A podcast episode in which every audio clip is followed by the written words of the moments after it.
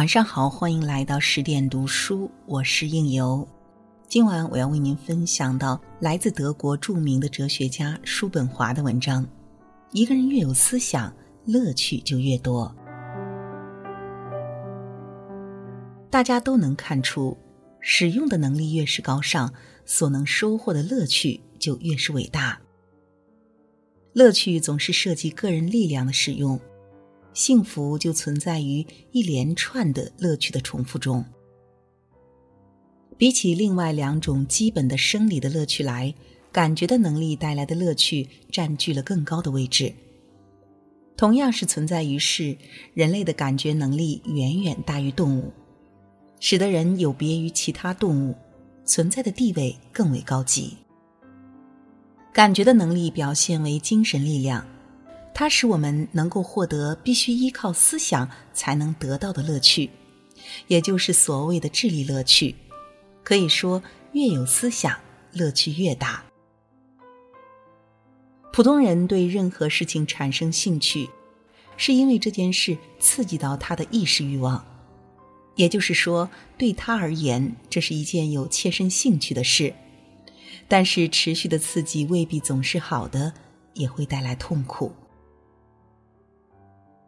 比如打牌这项看似风雅的流行娱乐，就可以提供刺激，但也只能提供一些微小又短暂的刺激，让那些真正且永恒的痛苦暂时得以麻痹。说到底，打牌就是对意识欲念的一种隔靴搔痒。一个人若是智力发达，就能够毫无杂念地对纯知识方面的事物产生浓厚兴趣。而且这样的兴趣对他来说才是必需品，有助于让他远离痛苦，并让身心灵感得到祥和喜乐。普通大众的生活让人们醉心于各种满足个人安逸的渺小福利，却不得不对抗由此而生的各种不幸与苦难。旷日持久的挣扎其中，一旦停止为实际生活操劳，人们被打回原形。只能依靠自身内在时，人生就会被不堪忍受的无聊包围，如同行尸走肉。只有疯狂的激情才能稍微点燃死气沉沉的生活。被赋予了高度精神力量的人，过着思想丰富、多姿多彩、充满了生命活力和意义的人生，其自身就承载着最高尚的乐趣之源。他的头脑只为有价值、有趣味的事物所吸引，他想要的外界刺激来自大自然的鬼斧神工，来自对人生、对各个时代、各个国家的伟大成就的思索。只有这样的人才能真正享受世上的杰作，只有他们才能透彻理解并深切感受到这些杰作的伟大之处，也只有对他来说。那些曾经伟大的人和事才真切的存在过，也只有他才感受到了他们的吸引，其余的不过是偶尔的过客而已，或一知半解，或道听途说。这类聪明人的典型特征还包括他比别人多了一项需求，那就是对阅读、观察、研究、冥想和实践的需求。简而言之，他们需要不被打扰的闲暇。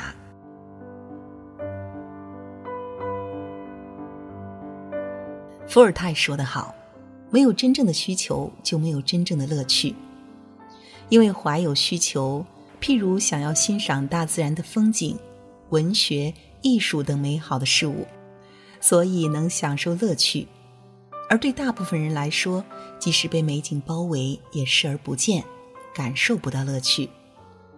这就好比是我们要如何期望一个老朽之人坠入爱河呢？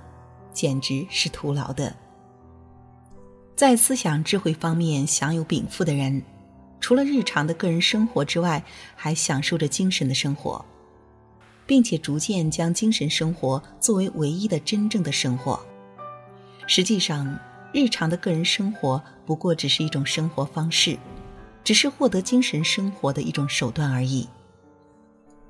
很多人过着浅薄、空虚和充满麻烦的生活。甚至将这样一种庸庸碌碌的生活视为人生目标，而对于那些聪明的人来说，会始终把对精神的追求放在其他一切追求之上。通过内在和知识的持续提升增长，生活的境界逐步提高，使之越来越连贯，并具有恒久的强度与统一性，就像精神雕琢的艺术品逐渐成型。与之相较，致力于追求个人舒适的人生，或许其宽度确实得到了拓展，却无法加深深度。可惜的是。这种所谓的现实生活，对大众来说就是人生的目的，却不知道自己终此一生，无非是做了一场可怜的表演。每天的日常生活，若没有激情来驱动，就十分的平淡乏味；而如果有激情，又很快会变得痛苦。只有那些思想禀赋超群的人，才是幸运的，他们的智力超出了意识欲望所需。能够在日常生活之外，同时享有精神的生活，没有痛苦且妙趣横生。享有精神生活，只依靠闲暇是不够的，必须要有真正充足的力量，摆脱意识欲念的拘诱，才有资格从事纯粹的精神活动。恰如塞内加所言：“无知的玩乐也是一种死亡，相当于活死人墓。”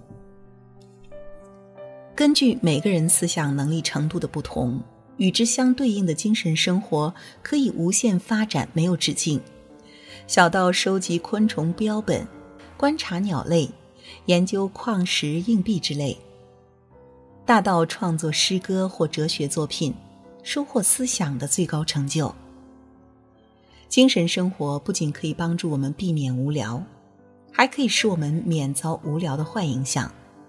将自己的幸福全部寄托在客观外在世界的人们，必然会受到各种各样的不幸、损失，甚至穷奢极欲带来的影响，其中还包括交友不慎导致的烦恼。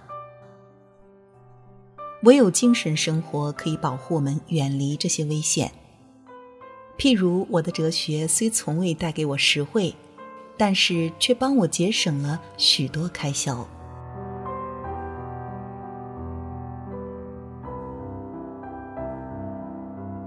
好了，今晚的文章分享就是这样了。那在文章的结尾呢，应由依然想要为您宣布一个好消息：为了帮助大家提升自己的素养和层次，十点读书开放了一座成长图书馆。在这里，既有解忧杂货店、《肖申克的救赎》、《简爱》这样影响全世界的经典名作，也有自控力、非暴力沟通这样的职场实用宝典，免费开放十天陪你听本书。如果你有兴趣的话，欢迎搜索关注微信公众号“十点读书”，进入成长图书馆，跟我一起阅读好书，成为更好的自己。那如果你喜欢应由声音的话，也可以关注到我的个人微信公众号“枕边经典”，枕是枕头的枕，边是旁边的边，就可以搜索到我。那应由依然在美丽的中原城市郑州，向您道一声好梦，晚安。